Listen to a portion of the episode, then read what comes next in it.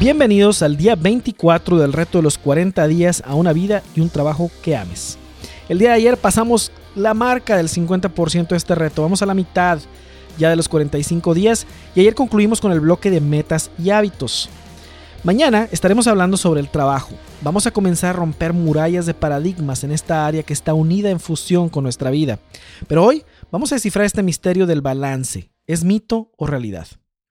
Y ahora en vez de reflexionar en una frase, te voy a invitar a reflexionar en una historia, en la historia del banquero y el pescador.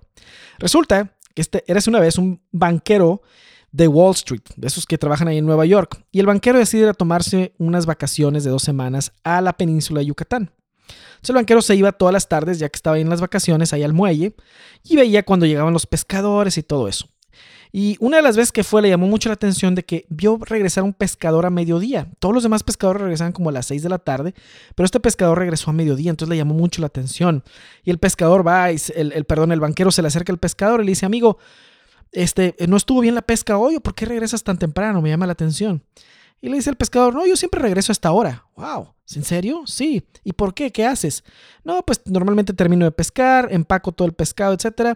Y luego pues me voy a comer a la casa, me duermo una siesta, eh, juego un rato con mis hijos, después salgo con mi esposa a caminar este, a la plaza, nos tomamos un vino y luego canto también ahí en la plaza con mis amigos la guitarra, toco la guitarra con mis amigos. Y luego al otro día hago lo mismo. Entonces el banquero se queda asombrado y le dice, amigo, mi nombre es Tommy Ferguson y soy un banquero y yo te puedo ayudar. se quedó el banquero, se quedó el pescador y ¿cómo me vas a ayudar? Bueno, mira, ¿por qué no consideras quedarte más tiempo pescando? ¿Para qué? Para que así puedas tener más, puedas obtener más peces. ¿Y luego qué? Pues puedes obtener más ganancias. ¿Y luego qué? Pues luego puedes hacer de esto una empresa. ¿Y luego qué? Bueno, pues después como una empresa te vas expandiendo. ¿Y luego qué? Pues luego te vas a la Ciudad de México y te sigues expandiendo y generando más ingresos y a lo mejor puedes comprar un equipo para enlatar, puedes exportar tu pescado en latas, etcétera, etcétera. ¿Y luego qué? Bueno, y luego ya cuando vayas creciendo, pues te puedes ir a Wall Street a cotizar en la bolsa. Wow, ¿y luego qué? Bueno, ya después de que cotices en la bolsa, que hayas llegado a ciertos años de trabajo, pues ya te puedes jubilar. Así, ¿y luego qué? Pues ya que te jubiles, te puedes vivir, venir a vivir a la península de Yucatán para poder descansar, dejar de trabajar temprano, ir a comer a tu casa, jugar con tus hijos, salir a la plaza, a, caminar con tu esposa, tomarte una copa de vino y luego tocar la guitarra en la plaza con tus amigos. ¡Wow! Le dice el pescador, pues todo eso, señor, ya lo hago. Muchas, muchas gracias y hasta pronto. Que la pase bien y se va. La cuestión aquí con la historia del banquero y el pescador es que muchos se van, muchos vamos con la finta de que en esta historia de estos dos personajes la vida que tiene más balance es la del pescador, cuando hablamos del concepto de balance, y la que tiene menos balance es la del banquero. Pero en realidad no sabemos más acerca de la vida del pescador, no sabemos si tiene para pagar la luz, si los niños van a la escuela o hacen su escuela en su casa o lo que sea. Tampoco sabemos si la vida del banquero es muy estresante y si no tiene balance o lo que sea que pensamos que es balance. No sabemos sus presiones, etc. ¿Cuál de las dos vidas es la que tiene más balance? No lo sé. ¿Cuál de las dos es la mejor manera de vivir? No lo sé. Yo esperaría que ambos, el pescador y el banquero, estén viviendo la vida que Dios les llamó a vivir. Bajo este criterio, los dos estarían en lo correcto. Si ambos están haciendo esto, estarían en lo correcto, pero la pregunta de quién tiene más balance, la verdad es que es imposible de contestar. Porque para empezar, ¿qué es balance? ¿Cómo lo mides? ¿Cuándo fue la última vez que lo tuviste? ¿Tuviste un gramo de balance o un kilo de balance? El problema que hace muy evidente cuando pregunto a mis alumnos en algunos de los programas de desarrollo profesional cuál es la mejor manera de vivir, la del pescador o la del banquero. La mayoría se va con la finta también y me contesta que la del pescador. Pero esto lo responden bajo la premisa errónea, porque después reflexionamos en esto, de este concepto imaginario del balance, que trabajar menos es mejor. Y en esta historia el pescador trabaja menos. Y que el concepto del balance es como balancear la ingesta de un veneno llamado trabajo para contrarrestarlo con un antídoto llamado no trabajo. Pero si te fijas, nada de esto tiene sentido. ¿Por qué?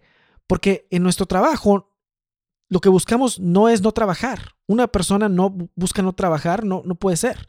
Dios nos ha creado para trabajar y nos da satisfacción trabajar. El secreto de la respuesta está en las encuestas que se hacen en miles de empresas alrededor del mundo. La famosa encuesta de satisfacción laboral. Fíjate, no hacen una encuesta de balance, hacen una encuesta de satisfacción. Ahora bien, un error que cometemos muchos es lo que llamo poner la carroza delante del caballo. Para jalar una carroza, el caballo debe estar adelante de la carreta, de la carroza. Lo que comúnmente se hace es que uno primero elige un trabajo y luego acomoda toda su vida para ese trabajo que eligió. pero eso resulta en insatisfacción. Por eso, en este programa comenzamos con la vida y todas sus áreas, porque uno debe tener primero claridad en la vida que quiere tener y luego buscar un trabajo que le dé soporte a esa vida que quiere tener, esa vida a la que uno se siente llamado por Dios. Entonces el concepto del balance entre vida y trabajo es un mito, porque lo que buscamos los seres humanos es satisfacción, pero no hablo de satisfacción egoísta, porque hay una diferencia entre satisfacción y placer. La satisfacción real y verdadera permanece aún cuando los efectos que la causaron desaparecen. En cambio, el placer solo dura mientras los efectos que lo causaron perduran.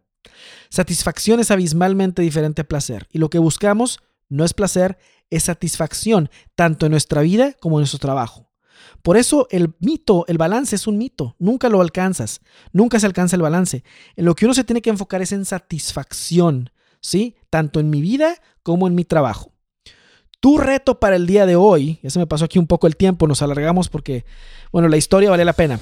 Tu reto para el día de hoy es describir en tus propias palabras qué significa para ti satisfacción profesional y satisfacción en tu vida. ¿Sí? Satisfacción, no placer, no estoy buscando, no estoy hablando de eso, estamos hablando de satisfacción plena y verdadera.